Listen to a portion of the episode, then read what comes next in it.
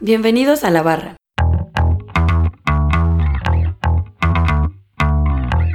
Hoy tenemos el cuarto y último episodio de la serie Service Design con nuestras invitadas Nora Tejeda y Gabriela Salinas.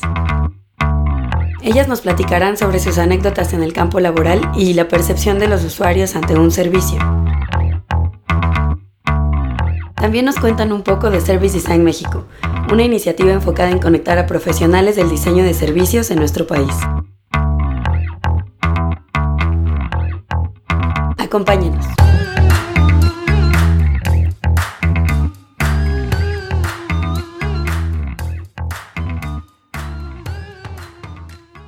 Eh, o sea, siempre que, como, yo creo que eso pasa en cualquier disciplina de, o sea, como creativa, y no solo digo como de diseño, pero por ejemplo también de desarrollo, ¿no? De cuando ves lo que haces en la, en la calle, o sea, cuando ya lo ves viviendo, es súper bonito, ¿no?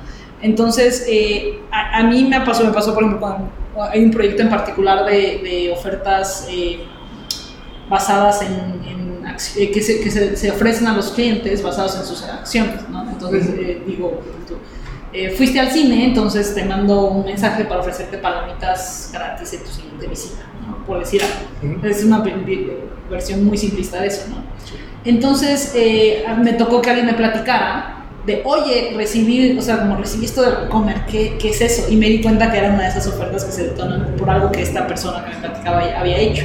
Entonces ya, eh, o sea, ya, no pasó de ahí. Pero el, el reto de esas ofertas es que pues tienes poca información del cliente y necesitas determinar el momento exacto de enviárselas para que sean relevantes. Y eso no es fácil porque tienes poca información. Sí.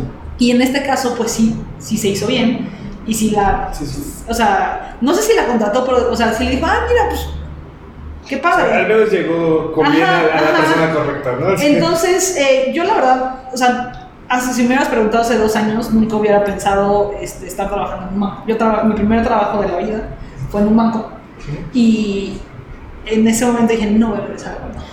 Eh, y decía alguien de Vancouver, ¿está, está viendo esto? Discúlpeme. No, pero entonces, eh, pues decidí regresar por, justamente porque cuando yo estuve fuera de México un tiempo y cuando, cuando regresé, eh, le pregunté a alguien que conozco y le dije, oye, pues, ¿quién está haciendo cosas padres de este, de este tipo? ¿no? Y me dijo, pues Vancouver, y ya, ¿qué hago? Pues, Ajá. lo que pensaste, ¿no? Y dije, bueno, sí está padre. Y, y, mi, y mi misión como personal en Vancomer es, pues sí, o sea, diseñar como servicios financieros que pues, le ayudan a la gente a cumplir sus objetivos en, en el mundo financiero, ¿no? O sea, hacer, hacer como, el, como la experiencia con un banco un poquito mejor, porque todos, todos tenemos que pasar por ahí. ¿sí? Bueno, iba a decir queramos o no, pero hay quienes pueden no querer y a lo mejor lo logran, ¿no? eh, entonces sentí con esa experiencia, de, o sea, yo participé en un proyecto, lo vi en la calle, le gustó a la persona, eh, sentí que estaba cumpliendo mi misión de, de, ser, de estar en Vancomer, eh, haciendo lo que hago. Entonces, esa, esa, creo que es mi anécdota. A ver si me ocurre otro. Sí, yo estaba pensando y creo que. Como laboralmente creo que es difícil porque igual como no estamos del lado de la implementación nos queda un poco lejos como ver el resultado.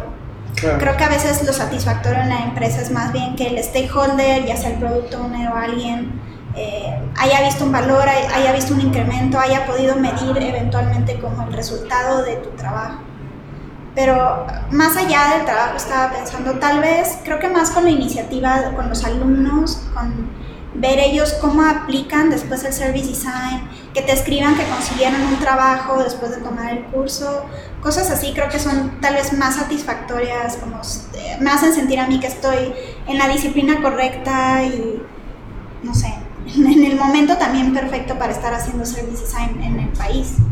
Y eso creo que es súper es, es bonito y, y, y, creo que es, sí es muy oportuno el, el, ahorita el momento para ser diseñador de servicios porque hay mucha oportunidad en nuestro país. Eh, entonces, a mí eso me da como mucha esperanza porque pues vamos a, vamos a tener mucha chamba, pero además pues vamos a hacer cosas muy buenas. Sí. Eh, entonces, sí. A mí claro. me hacer diseñadores de servicios. Y justo ahora que mencionaban este, vi que tuvieron como problemas para decir justo lo que mencionabas de que pues, no es fácil también llegar al punto de ver el resultado final. Pero entonces, ¿cómo miden lo que hacen? Que, ¿Cómo lo miden? Esa es la pregunta. Eh, Ese es un tema es bien fuerte. Sí, y, y, que además creo que en general le falta mucho al diseño en todas las disciplinas, poder comprobar directamente el impacto y que los stakeholders te lo compren. Eh, yo ahorita lo que estoy haciendo con mi nuevo equipo es tratar de revisar cuáles son los KPIs de negocio que buscan cumplir este año y ver de qué manera les podemos ayudar con el diseño y eventualmente tener una forma de, de traquear y de medir que, que, de todo eso fue justo lo que vino de diseño y no de desarrollo y de otras áreas, ¿no? O sea, como que no sea un KPI de eficiencia, por ejemplo, de, o de reducir, tal vez, por ejemplo, Service Design puede ayudar a reducir cosas o a eficientar áreas, eh, reducir costos, por ejemplo, proyectos mucho, hice un chatbot para Bancomer, entonces ahí era mucho de, eh, pues tener personas en el contact center es súper caro, entonces eh, ahí tangiblemente decir, nos ahorramos tantas cabezas que equivalen a tanto dinero, aunque el desarrollo del chatbot es caro, pues eventualmente haces el match. Entonces, siempre es como ver cuál es el propósito de negocio, ver de qué manera te sumas y seguir midiendo en, en esos resultados. Si lo que quieren es más clientes, o más cuentas abiertas, o más tiempo en la aplicación, o más tiempo en la sucursal, o menos tiempo tal vez en la sucursal, no sé, o sea, como definir qué, qué son esos valores. Muchas veces también en Service Design creo que eh, pasa que, que, nos pegan como al NPS, que es este índice de recomendación que dan los clientes hacia otros. Casi siempre al final de que vas a una sucursal te llega un mail de ¿qué tanto recomendarías esta sucursal en 1 10? No sí, sé me eh, llegan muchos. Eso, es justo. Entonces, eh, al final es como algo medio intangible y que además creemos que no está muy bien medido, pero que impacta en la experiencia. Entonces, claro. por ahí puede ser esa medición. Sí, al final ustedes heredaron las formas de medir antes y tal vez todavía están como eh, definiendo la, sí. la, la, forma real de... Uh -huh. No, no la forma real, pero una forma mucho más estructurada hacia, hacia, su disciplina, que de todas maneras su disciplina ya toca muchas áreas. Sí, sí. Entonces yo creo que ese es un gran problema porque es muy, muy complicado como mencionabas. Tal cual decir, esto, es, esto fue gracias a Service Design, cuando pues, hubieron muchos actores, tuvieron muchas, eh, ¿cómo, lo llaman? Este, este, puntos de contacto. Muchos puntos de contacto y sabes que también que además no, no es tan solo problema del service design, las organizaciones no saben medir el impacto de las cosas. Entonces, si no hay una medición previa con la que te puedas comparar en algo, también es medio difícil. O sea, tú puedes tener tu journey y ver que en un punto está pasando algo terrible y dices, bueno, ¿hay alguna métrica que me pueda ayudar en este punto para después, ahora sí que prototipe o implemente un plan piloto o algo así, poder decir que tuvo éxito? Pero si antes ni siquiera se pelaba ese punto de contacto y nadie, nadie lo había medido, pues difícilmente yo puedo eventualmente llegar a decir, esto en esto mejoró o así. Sí. yo estoy como totalmente de acuerdo, creo que es un reto enorme, enorme en, la disciplina, en las organizaciones. Eh, a mí algo que me hace mucho sentido es pues, acercarnos un poco a lo más a la implementación, que es justo lo que decía Gabriela, pues es que no estamos ahí. Y no, no quiere decir que nosotros implementemos, pero que si parte de los proyectos sea saber qué pasó. Para saber qué pasó, pues tenemos que saber cómo estábamos antes. Y no solo a nivel agregado. Hoy, por ejemplo, en el banco, pues sí, nuestro, nuestro desempeño se mide en parte por los indicadores de, pues de, de satisfacción del cliente, del NPS, etcétera, ¿no? Pero pues eso es un agregado, o sea, hay un montón de cosas ahí que no sabes de dónde vinieron. Eh, entonces, a nivel como proyectos, pues primero tienes que saber, o sea, como que, qué le estás apuntando, ¿no? ¿Qué, ¿Qué, quieres lograr con este proyecto? Y de ahí darle seguimiento una vez que se implementa. A nivel como más informal y empírico, a mí algo que, o sea, como, como la forma en la que yo pienso, veo si un proyecto fue exitoso o no, a lo mejor es más binario, es más, más cualitativo, pero es, eh, si logras responder como grandes preguntas de, que te ayuden a justificar por qué estás haciendo las cosas como las estás haciendo, para mí ya, ya la hicimos. Y te sorprenderías de saber cuántas veces no se sabe eso en cosas que como cliente pues consumes eh, diario. Entonces, eso es súper importante porque también hacia el futuro, pues vas a saber eh, por qué estás haciendo las cosas y, qué podría pasar, o sea, qué podrías cambiar cuando haya un problema, ¿no? Cuando quieras mejorar. Eh, eso a mí también me hace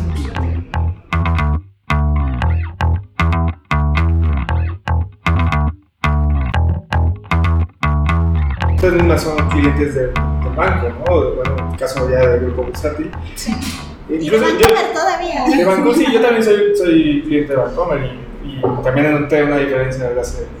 O sea, yo soy cliente desde hace como 8 años, más o menos. Y sí, se ha notado una diferencia grandísima. Igual después, creo que me tocó incluso la compra, o sea, la transición. Bueno, a mí no, a mi Yo papá. creo que ya más. Sí. No, creo que a mi papá, a mi papá, pero sí, sí, sí hubo una, una transición y se ha visto como incluso la, la misma corporación, corporación, porque es gigante, Sí. ha ido creciendo y ha ido cambiando y ha ido en estos lados. Pero ustedes como, como clientes también del, y, y que tocan también las cosas que ustedes han mis- mismo diseñado, eh, ¿cómo, ¿cómo se sienten respecto a eso cuando ven que algo no funciona? Como ustedes lo habían dicho. Pues, seguro les ha pasado, ¿no? Te frustras, Sí. te frustras y creo que parte de ser diseñador de cualquier tipo siempre va a ser como tener la mente abierta y no ser crítico y no enamorarte de tus ideas. Bueno, al menos si has pasado por este proceso de iteración y todo, como un- no creer que tu producto está terminado en ningún Ujú. momento y que siempre va a haber algún problema y que a veces ni siquiera es tu culpa, a veces que el sistema que están usando en desarrollo no es el óptimo y cambiarlo es súper complejo, cosas así, entonces, no sé, o sea, Suspiro. sí, suspiro, está... Eh, fíjate que yo tengo senti- eh, sentimientos ambivalentes. O sea, por un lado sí me frustro porque como cliente ves cosas y dices, y, y también conociendo un poco cómo funcionan, dices, no puede ser que hagamos esto, no, puede ser que el cliente tenga que lidiar con esto. Entonces eso pues es frustrante, es la parte frustrante. Pero la parte en la que yo soy como más como borrachona es como digo, bueno, pero también, o sea, entiendo que ah, sí, los clientes son exigentes, son difíciles de, de entender, ¿no? En, un- en un- para un banco como Bancomer que tienes 30 millones de clientes, pues, pues hay mucha variedad de gente, ¿no? Y de situaciones y de expectativas y de demandas, etcétera.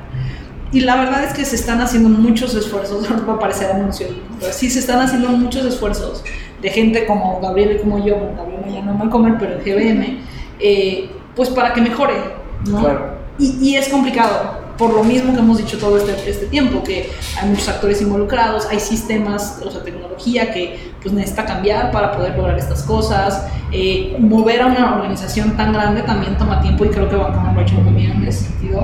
Eh, entonces, pues sí, hay cosas que están mal, pero estamos trabajando muy duro para, para que mejore. Claro, sí. Entonces, pues ahí es cuando digo, bueno, está También bien. sabes qué? que como que, eh, o sea, tal vez nosotros podemos ser más nobles y entender el por qué tal vez está pasando algo, pero también somos súper empáticos y nos toca hablar con los usuarios, hacemos las entrevistas y sabemos que reaccionan de diferente manera y hay gente muy emocional, o sea, es su dinero, es banco, inversión, entonces van a tener reacciones diferentes a lo que nosotros vivimos.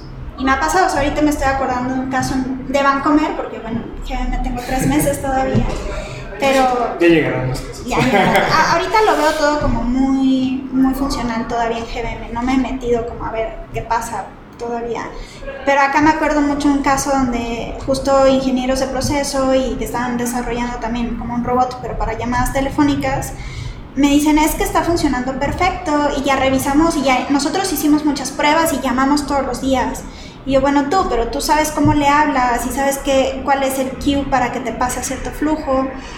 Y entonces nos fuimos con usuarios, les pedí que llamaran, les planteé un caso y, no sé, una aclaración porque el cajero no te, no te dio todo el dinero, ¿no? Algo que puede ser común o alguien le puede pasar. Entonces llaman y resulta que dicen su tarjeta con primero dos números y luego tres y luego de 5 en 5, o sea, como cada quien se aprende su tarjeta diferente y la máquina ah, solo escucha de dos en dos o uno por uno. Entonces, como esas variaciones humanas o cualquier otra cosa que pase después porque es conversación, pues no la tenían para nada planeado. Entonces, como ver esa reacción real y saber que los usuarios se van a frustrar y van a colgar y van a gritar y van a aventar el teléfono y va a pasar lo peor es... Y eso los escenarios que logras tocar con esos usuarios, porque imagino que hay otros escenarios donde con otros tipos de usuarios encontrarías otros Sí, problemas. no, y además que siempre son ambientes medio controlados y los estamos Sí. observando y no es el mismo caso real de alguien en la calle. Sí, que, que tienes prisa, que se te está acabando la batería, que te acabas de poner la tarjeta. Mucho contexto alrededor del Sí, y lo que decía Gabriela, o sea, en el contexto financiero, pues es tu dinero, entonces siempre va a ser muy importante. Del lado del banco una reclamación más, digo, no digo que esa sea la actitud del banco, pero que, o sea, pues no, no tiene la misma importancia cada caso como lo tiene para la persona. Eh, entonces, eso, eso, es un, eso no, debería, no es así, no debería ser así. Claro. Sí, al final nosotros es como, ah, ¿por qué a mí? O sea, Ajá, sí, exacto, exacto. ¿Por qué a mí? Y cuando no le pasa a todos, pero de todas maneras sientes que ya todo el banco es lo peor del mundo. Que nos puede. En algunas cosas. Sí, que además culturalmente sí hay ese- esa como percepción en Sí. México de los bancos están para atorarme o algo así. O algo así. Creo que percepción, bueno, no sé si en cuál mundial, pero igual después de los 2008, pues,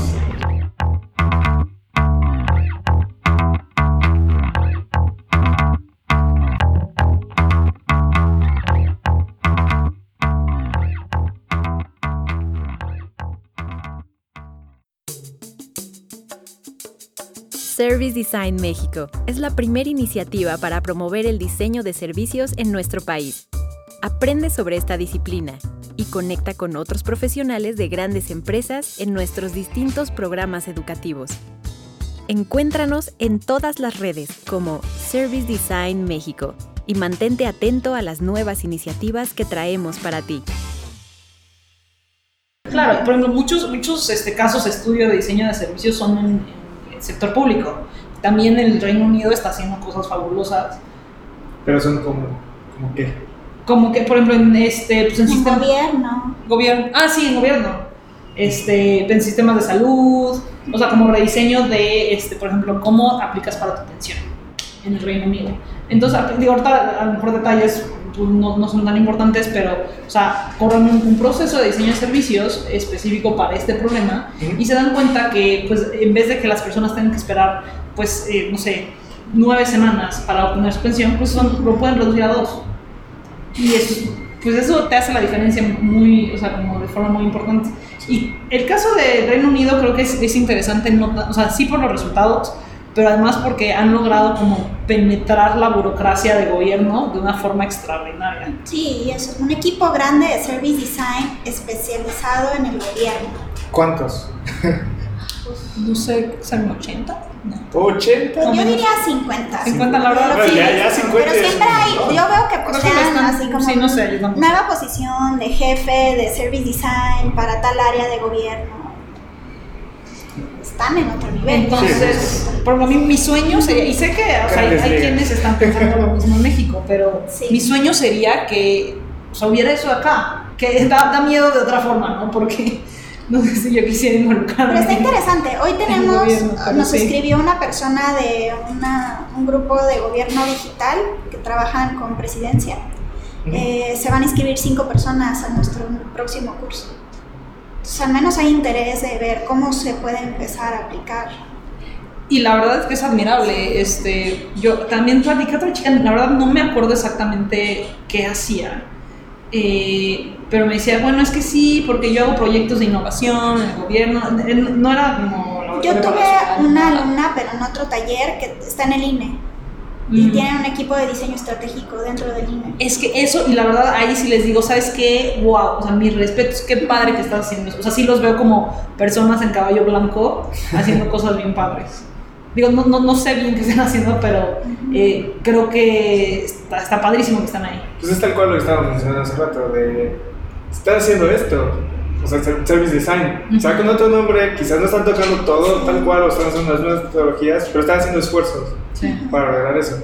Entonces, pues ya que estamos entrando en el tema de, de los alumnos, cuando les llega ese tipo de alumnos que ya por lo menos tienen ciertas nociones, que, este, que significa darles nuevas herramientas, como Pues es, es un reto, es un reto. Y digo, no sé si sea como de los diseñadores de servicios que yo conozco, pero creo que el diseñador de servicios es una persona exigente en general, que tiene estándares altos eh, y, y crítico. Describes y un muy crítico. es que el servicio. Ajá. Y una clase es un servicio que les estás brindando. Entonces Claro. llegan así como, hey, me estás diciendo de qué es un buen servicio, entonces pues tú también dame. Exacto, exacto. Y, y es natural, por supuesto, porque además tienes que ser como muy como observador al detalle y a cómo pasan las cosas y así. Entonces es un reto, sin Que duda. no se queden sin agua, incluso. Que no se queden sin agua.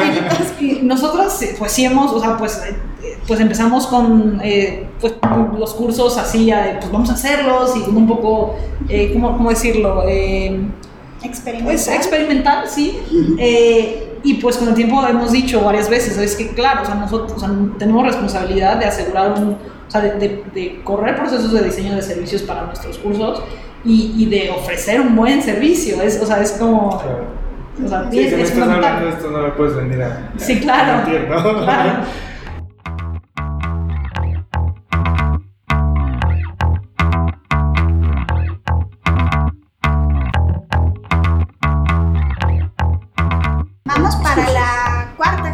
Cuarta generación. Eh, esta cuarta generación va a ser un poco diferente, ahorita te platico, pero creo que el perfil de los alumnos que había llegado en los primeros es muy variado. Eh, creo que la mayoría sí son diseñadores que están buscando ampliar sus herramientas para su día a día. La mayoría como UX, algunos más visuales, así. Entonces, como ven una oportunidad de poder empezar también más un tema de consultoría, también eh, pues es como un crecimiento natural en las empresas y también a nivel salarial, es eh, como el siguiente paso que muchos quieren dar o pueden dar. Y eh, sí, muchos esos que quieren hacer este brinco a otra industria, también personas que vienen tal vez de temas de desarrollo, de temas de negocio, que tienen su empresa y que están innovando dentro de su empresa, que a lo mejor ya pasaron por cosas como design thinking, diseño estratégico, eh, pero como que les falta... cosas, ¿no? Ajá, les falta reforzar cosas y verlo más el tema de servicio y no producto. Entonces, como... Sacarlos de ese... También es, es, como un mindset que ya traen, ¿no? De cómo funciona un producto, y ya lo han hecho. Ah, es, también un reto, ¿no? Que sacarlo, o sea, ver que hay algo más. Y, y, sabes que, como bien dice Gabriel, hemos tenido todos perfiles de todo tipo y hay quienes ya han tenido acercamientos a a procesos similares. Y, y con ellos eh, el reto es como que se desacostumbren, no que se desacostumbren, pero que encuentren otras formas de hacer las cosas, eh, porque pasa que de pronto dicen, no, pues es que esto yo ya lo he hecho, entonces lo hacen a su modo. Como yo ya hago user personas y se hace como se hace para UX, entonces tengo como decirles como se puede hacer de otra forma, hay otro enfoque.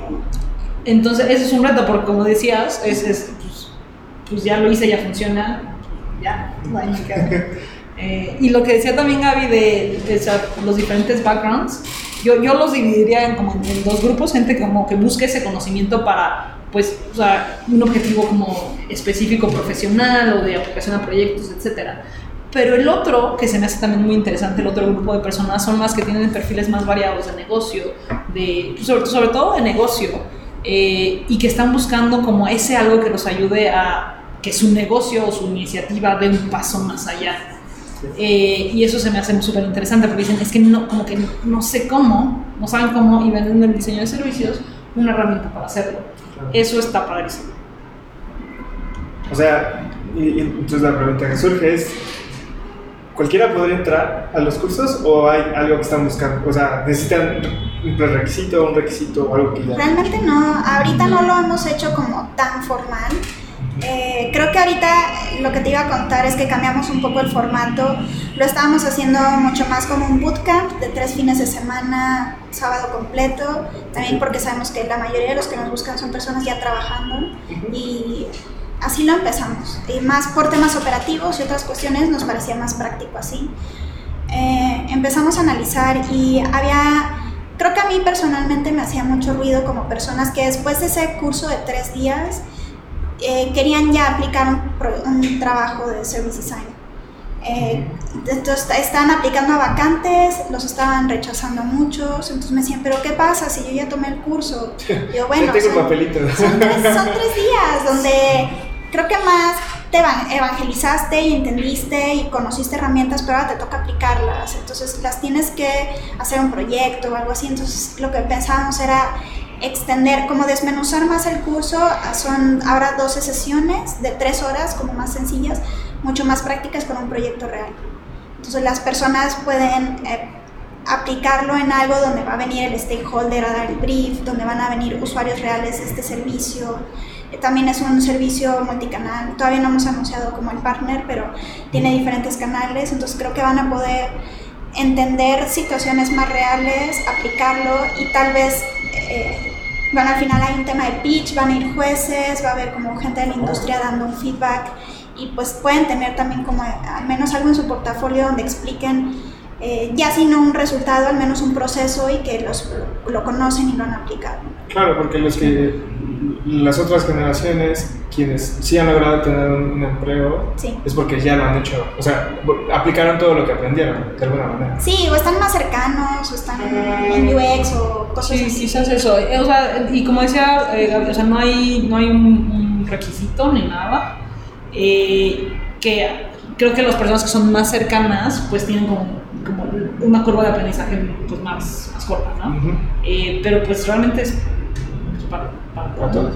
Y algo, algo que nos ha pasado muchas veces es que hemos comentado que la parte más difícil a veces de lo que hacemos es como, como cuando pensamos, ¿no? Porque es, o sea, se necesita como desarrollar una habilidad para ver patrones, para ver más allá de lo evidente.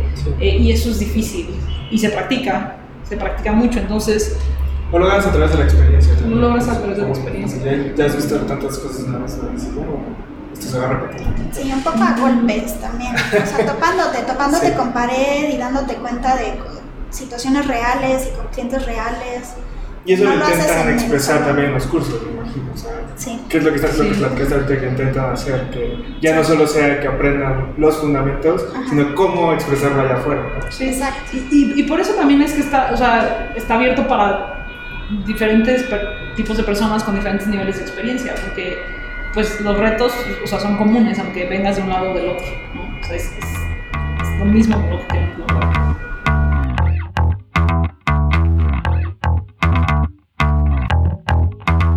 Pues nada, no, que estén al pendiente de, de pues sí, la, los, las redes sociales de, de Ah, sí.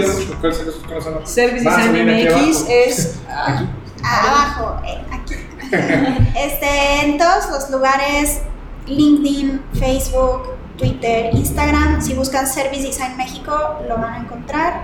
Ahí creo que depende de la red social, es más el contenido que publicamos. Entonces, si quieren más saber como el próximo curso, tal vez sea más como Facebook, al final aparecen todos, pero donde primero lo vas a ver será probablemente Facebook. Si quieren ver más como nuestra cobertura de eventos o nuestra cobertura de cursos, como stories y así, en Instagram es donde estamos más como compartiendo cosas más cotidianas. Entonces ahí pues nos pueden echar el ojo. Del tema de los cursos, eh, creo que la idea es, estamos tratando de definir un calendario más formal anual. Eh, creo que la idea es al menos este programa largo hacer uno al año, porque exige mucho más para nosotras y también para los alumnos. Y tal vez mantener uno o dos eh, momentos del año donde haya un curso más express para los que quieran o reforzar una herramienta en particular o darle una repasada al proceso, pero no necesariamente aplicarlo. Pues sí, creo que son todos los años que tenemos. Increíble. Muchas gracias por haber estado. Este, suerte y seguro voy a meterme en alguno de los cursitos, de los, de los cursos por ahí. cursos. Súper. Nada de cursitos. pues bueno, muchas gracias. Nos vemos luego, amigos. Así cerramos la primera serie de esta segunda temporada. Agradecemos nuevamente a todas las personas que nos acompañaron, a nuestras invitadas Priscila Williams, Adriana Ojeda, Nora Tejeda y Gabriela Salinas, y a nuestros anfitriones John Barnett y Omar Tosca. Escuchen este y todos los episodios en www.enlabarra.com y sigan nuestras redes sociales para dejarnos sus comentarios y propuestas. Los esperamos la próxima semana con el primer episodio de la serie UX Writing, donde platicaremos del contenido para productos digitales.